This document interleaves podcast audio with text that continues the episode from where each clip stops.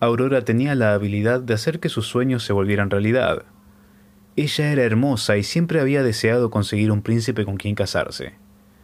Así, ese día se durmió con esperanza de soñar con él, y así sucedió. El príncipe la rescató del dinosaurio, pues es bien sabido que los dragones no existen, y la llevó a su castillo. Ya en la sala, se sentaron en el mueble y se miraron fijamente. Ambos comprendieron que las palabras estaban de más y se besaron apasionadamente. Cuando Aurora despertó, el príncipe todavía estaba allí.